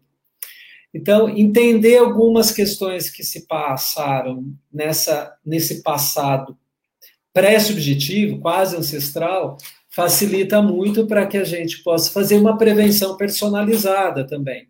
Então, depende do tipo do útero, da onde veio essa a origem da família, pode nos ajudar a falar se tem mais conflito ou menos conflito, se foi mais tumultuado ou menos tumultuado. E a gente pode aprender, por exemplo, nesse período de grandes exílios, né, autoexílios que o mundo está passando, e a, a origem de traumas e essas memórias que às vezes é o neto que vai. É, a pessoa de hoje está falando de uma memória que aconteceu lá atrás, um trauma lá atrás, e isso a gente já falou um pouquinho. E a gente agora passa para você, Mary. O fato para você hoje ter essa possibilidade diagnóstica é, é, precoce e prematura em relação ao flash do tempo lá atrás isso facilita o trabalho é, terapêutico? Para o paciente é mais rápido, por exemplo?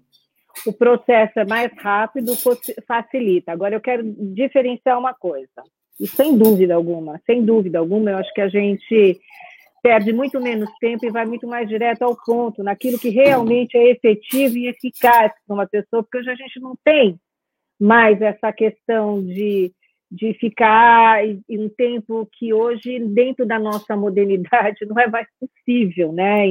É totalmente diferente quando começou o Freud na vida, né? Então, assim, é importante que a gente saiba que se essa pessoa que me procura, vai tudo depender da flecha do tempo de cada um.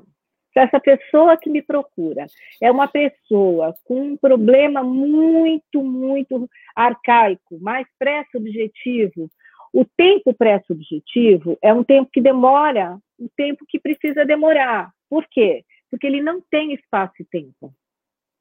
A gente só vai ter o espaço e tempo após, no subjetivo, quando a gente fica de pé.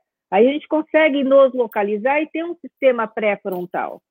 Mas nessa época, se eu tive um problema durante a minha gestação, eu talvez tenha que passar uma gestação, sendo gestada por nove meses dentro de uma psicoterapia.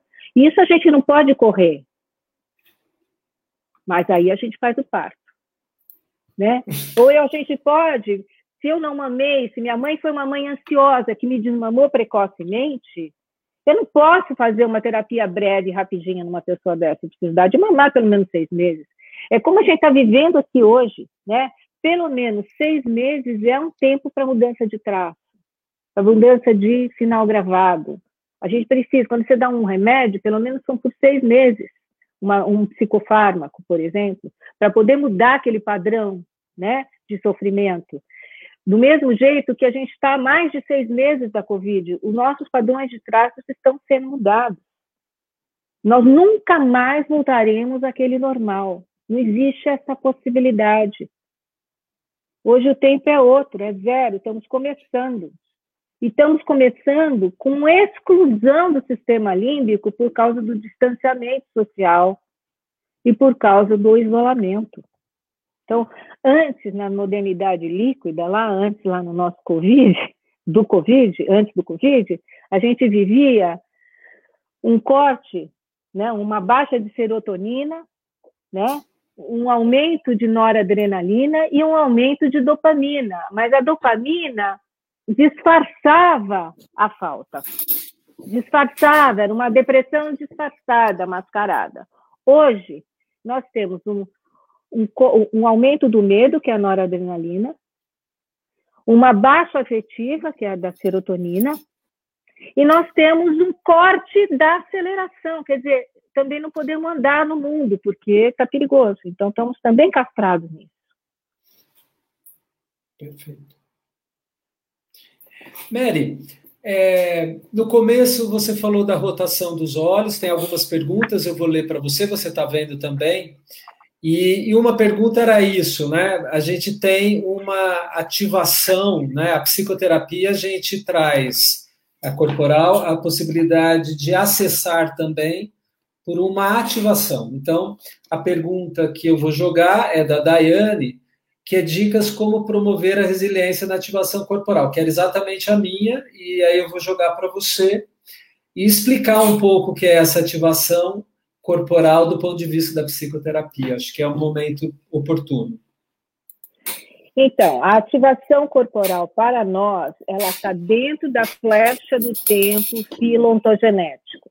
Então, depois de uma anamnese, depois de um diagnóstico clínico, de um diagnóstico analítico, corporal e relacional, eu vou ter que trocar só isso aqui, que eu acho que pronto.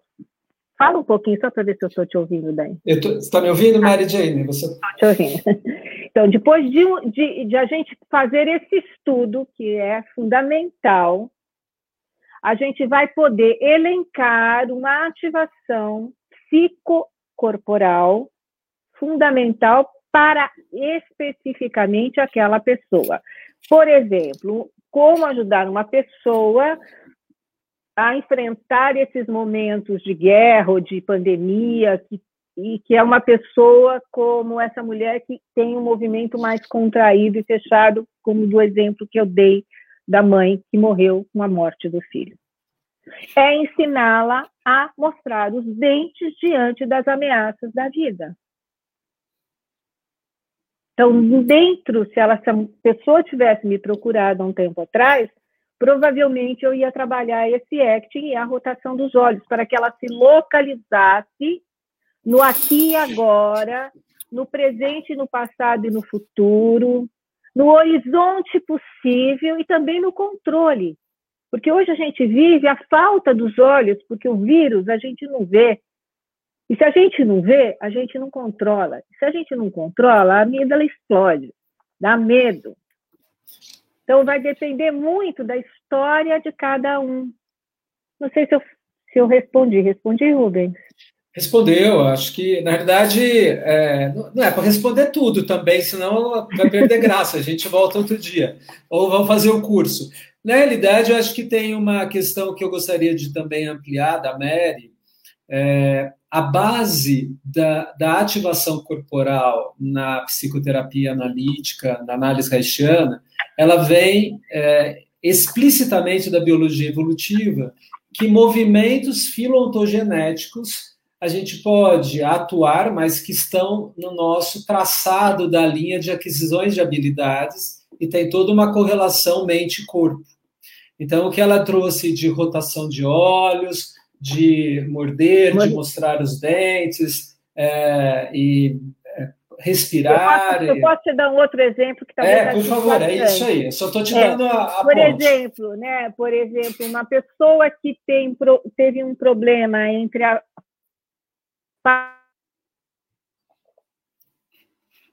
Espera aí. A Mary está falando, por algum motivo caiu lá, eu vou continuar falando. A, a, o movimento filontogenético, essa, o que chama-se acting, ele tem toda uma abordagem correlação em relação às fases. E isso foi muito testado dentro da evolução, e hoje a gente tem várias possibilidades de acessar essas dificuldades e que é, podemos trazer isso como uma ativação. Então, a gente estava só complementando, Mary, da ativação. Ah, a segunda questão que a gente pode falar, Mary, que você estava comentando, da, da, da, ativação, faz parte da gente repetir esse exercício um pouco como se fosse um, um exercício de neuromusculação, neuro, neuro, neurocognição, acho que mais, né? Uma neuropercepção. Mary?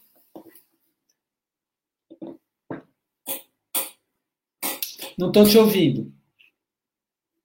Vou seguir. Acho que se você quiser tirar o teu fone.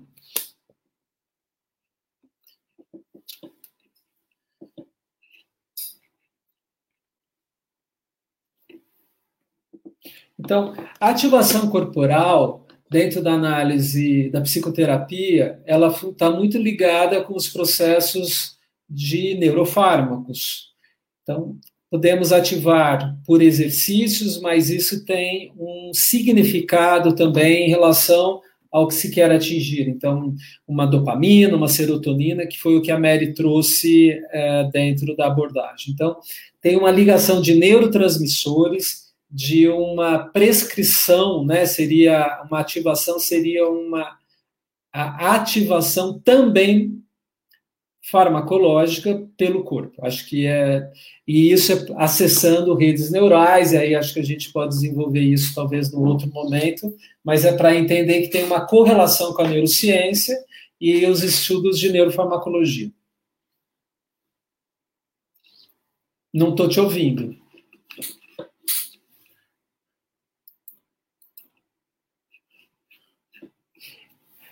Eu vou seguindo, porque quando é assim eu tenho que. Conseguiu, Mary? É, uma pergunta, a Pamela trouxe também, vou colocar aqui. A Pamela está trazendo que é muito comum perceber uma dificuldade de comunicação entre abordagens terapêuticas que muitas vezes se fecham em seu próprio nicho. Entendi que a Pamela está falando de que algumas abordagens da psi são são mais fazem menos pontes com outras áreas do saber. E que a análise haitiana parece propor algo diferente, que é a comunicação com diversas outras abordagens do universo da psicologia e da área da saúde. E ela quer que a gente fale um pouco sobre o benefício desse diálogo. Mary, você está me ouvindo? Então, eu acho que a Mary trouxe já para a gente é, várias Tá me ouvindo, Mary? A gente não te ouve. É, a, a, a,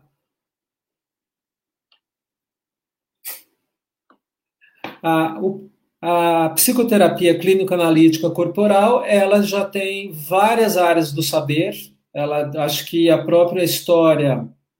Estão ouvindo? Não estou te ouvindo.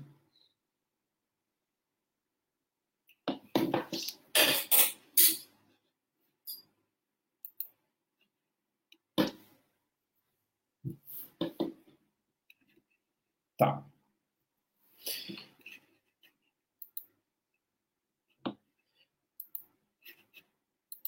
Eu vou só tentar ajudar a Mary um pouquinho, um minuto, por favor.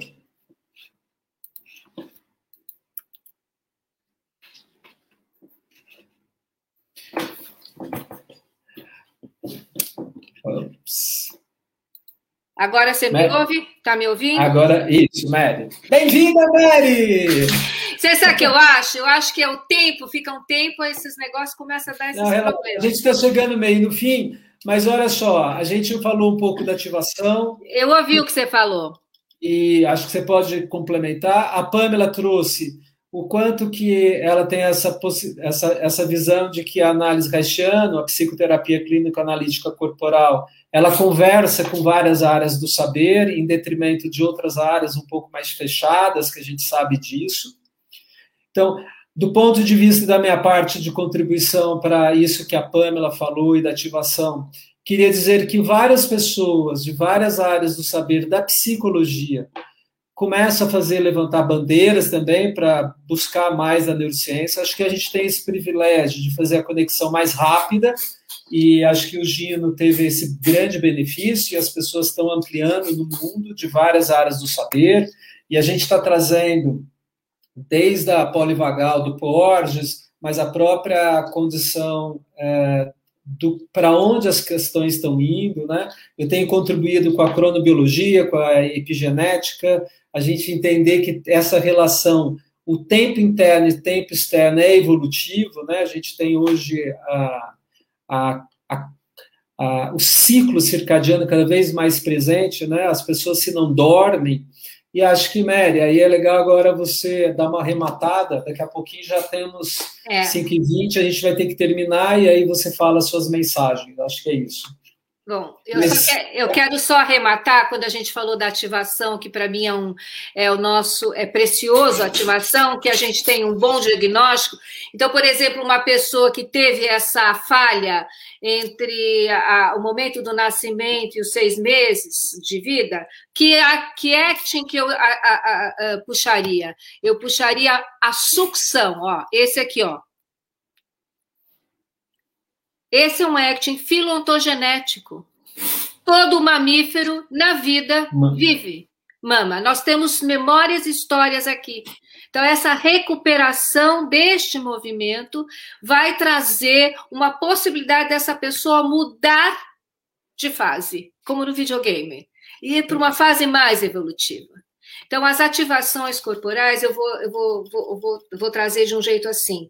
É, elas são a nossa joia dentro do nosso trabalho, totalmente, totalmente científica, totalmente relacionada à história daquela pessoa, endossada pela neurociência, endossada por inclusive Porges, que está super acompanhando o trabalho da análise Rachana com Genovino Ferri e escrevendo artigos junto, esse do, da dor também vai estar tá o nome dele junto.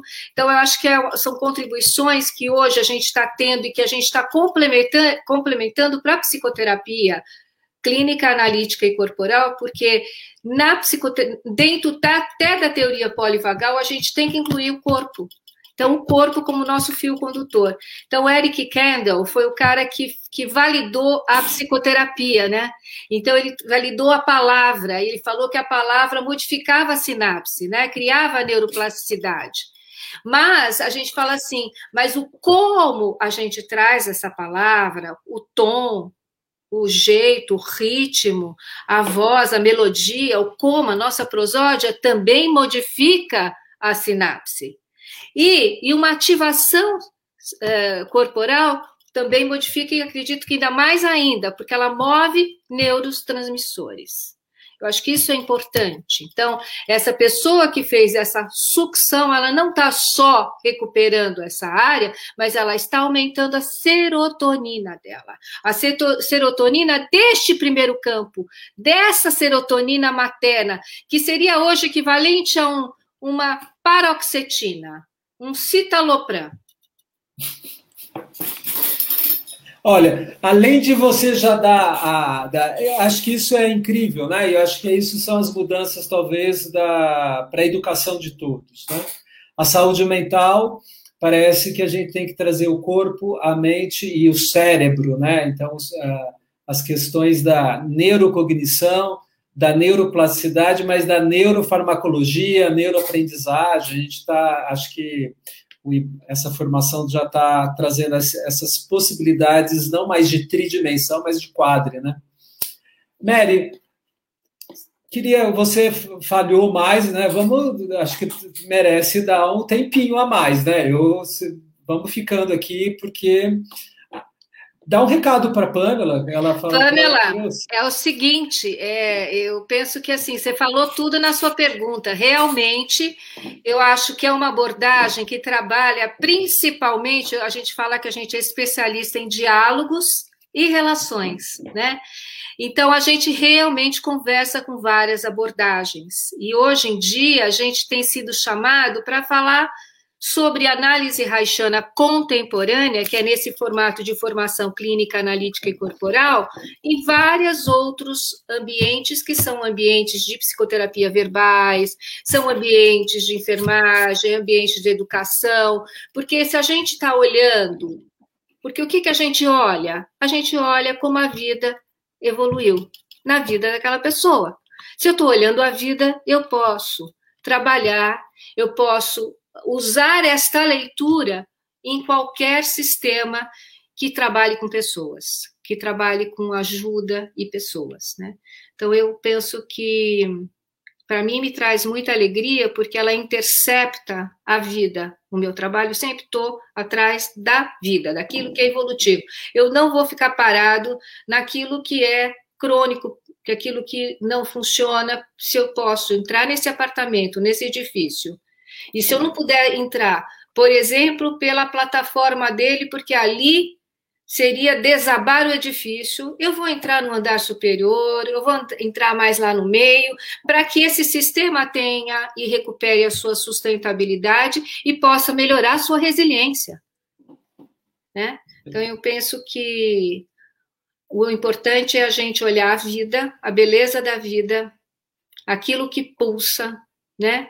E acreditar que a gente possa, é, através desse novo momento, respirar melhor. Né? Eu acho que uma das coisas mais importantes hoje, a gente fala muito em respiração, isso, aquilo e tal, mas é, é a gente recuperar o nosso tórax, né, Rubens? Eu acho que ele estava bem atrapalhado naquela aceleração que a gente vivia antes do Covid, né? Não dava tempo de a gente viver um enterro, um, um luto, um nascimento, um momento mais especial de, de, de sensibilidade, né? O tempo era muito acelerado e o tempo interno estava paralisado, né? Eu acho que hoje, com a pandemia, a gente tem mais tempo interno. Mary, é, essa questão da relação Queria trazer também como médico e o presidente da Associação Brasileira, aluno do IBARA, né? Fui o aluno formado e tenho contribuído com outras áreas é, do saber. A questão da educação relacional, eu entendo que a Pamela trouxe, você trouxe esse finalzinho. Eu acho que é uma grande contribuição né, a possibilidade de nós, profissionais, também é, termos bases para nos auto-supervisionarmos também pela relação no setting com o outro, e isso trazer evolução e engajamento e curas, né? É, então, os pacientes que nos procuram sempre têm histórias conosco de alguma maneira. Acho que a análise caixana contribui muito para a gente entender. Algumas evoluem muito boas, nem tanto, e é assim mesmo. Então, eu acho que é um momento, Mary, de as pessoas perguntaram aqui como acessar a psicoterapia clínica na área de corporal? Como que as pessoas podem ser formadas nesse país? Né? O IBAR forma? Olha, o IBAR, ele dá uma formação de um módulo básico de dois anos, que inclusive vai começar agora, dia 12 de março, nós estamos formando uma nova turma, e a forma de, de vocês poderem acessar isso é pelo site www.institutoibar.com ou uh, pelo e lá tem todas as informações, né? Tem no Instagram também Instituto Ibar e tem no Facebook, tem todas as informações, os telefones, o novo curso, e qualquer dúvida a gente mesmo conversa com a pessoa que está interessada e tal. O que é importante é que a gente pense que a psicoterapia clínica, analítica e corporal é uma forma de olhar, né? Um olhar que clínico, que é um olhar muito comum, que é o que a gente está mais acostumado, que é pelo nosso olhar cognitivo, corporal, né? e também agora olhar também de baixo para cima a vida, né? Pela nossa biologia e pela nossa biografia. Então é muito importante que a gente nesse momento é, queira né, fazer essa mudança, porque é, é, é, realmente é uma outra forma de olhar a vida, é olhar aonde ela pode acontecer, aonde ela tem resiliência, porque ficar insistindo naquilo que não existe ou que é insustentável é um grande sofrimento, isso a gente vê muito nas relações, né? Então eu quero dizer que a vida é feita de relações, sobretudo de relações. E essa é a nossa comunidade terrestre que precisa se recuperar. Ô Mary, o site do, do IBAR é www institutoibar.com.br. Tá bom. Olha, é, Mary, é, queria, se você pudesse deixar uma mensagem. Eu vi a, a Cristiane tá só para colocar, eu acho que seria interessante. eu sei da importância da farmacologia, mas ser escravo dela não dá. E a Vânia é. traz alguns precisam de remédios só na crise e outros cronicamente. Eu queria trazer a minha, também minha contribuição. Tem pacientes que fazem o, o tempo interno de cada um é, também é, é, precisa ser respeitado, é uma relação nossa como educação de cidadania e comunidade.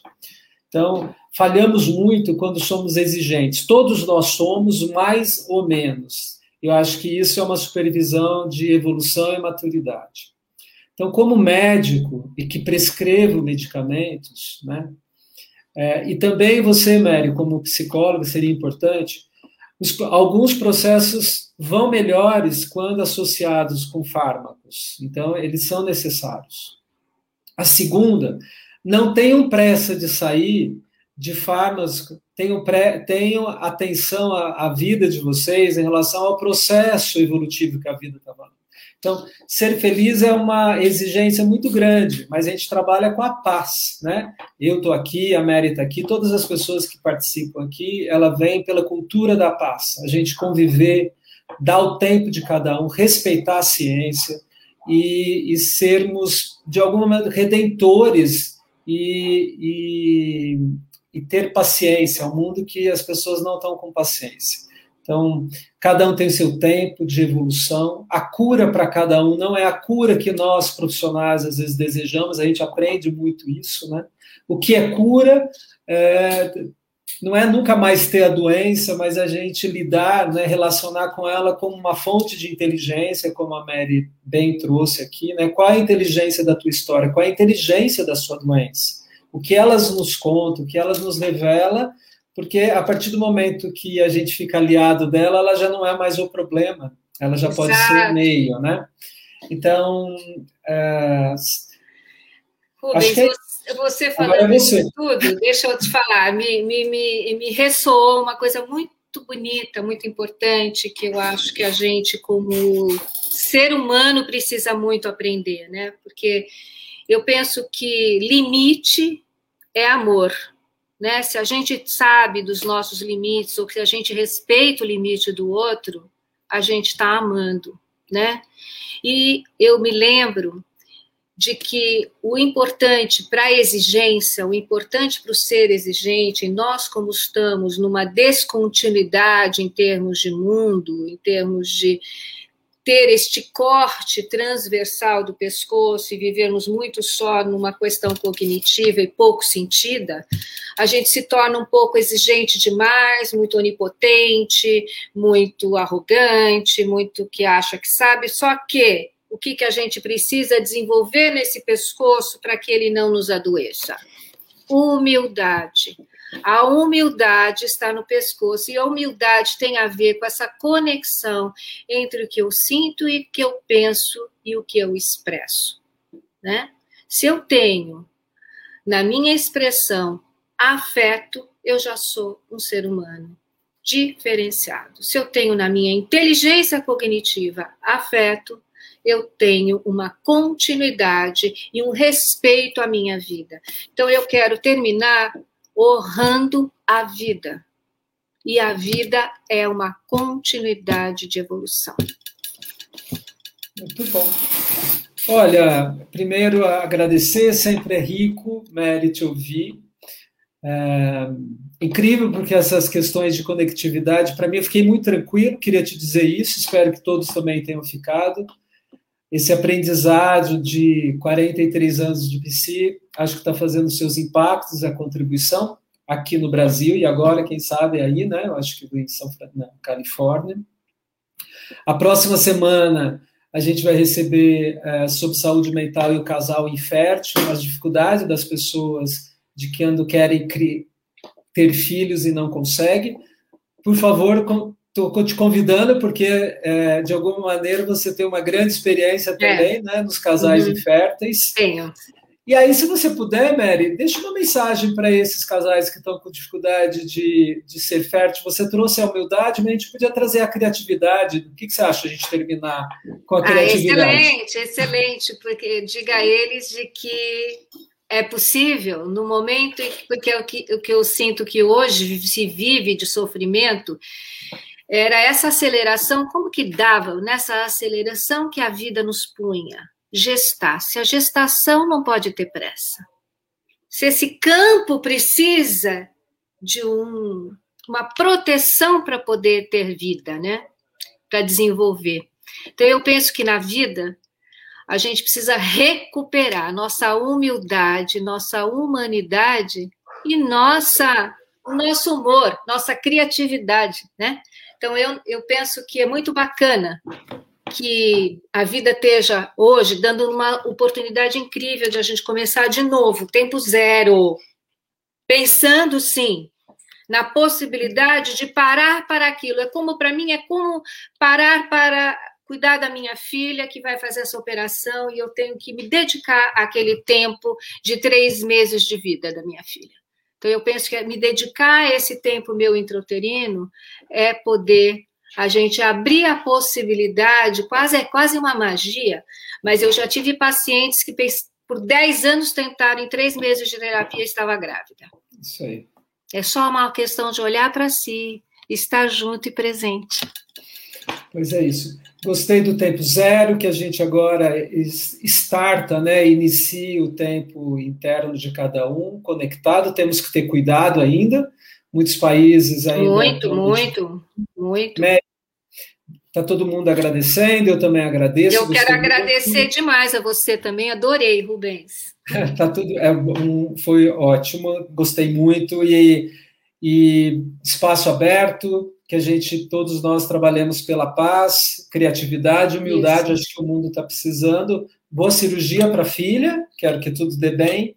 E todos bem-vindos para a próxima semana, de a gente ouvir as agrouras de um casal, de como lidar com esses casais que têm dificuldade e que a Mary já trouxe aqui para a gente trabalhar. Eu vou, eu vou, eu vou ouvir vocês. Quero, Participe, todo mundo convidado. Esse é o espaço de debate a, a, todos são bem-vindos com as perguntas. O que só não pode é não, res, não respeitar, né? não honrar. Então, não isso é, é, aqui é uma, a cultura da paz, é a cultura da divulgação científica. Obrigado, Mary, pelo tempo. Eu quero oferecer um abraço a todos. Obrigado. Todo mundo. Tchau, Tchau pessoal. Obrigadão. É.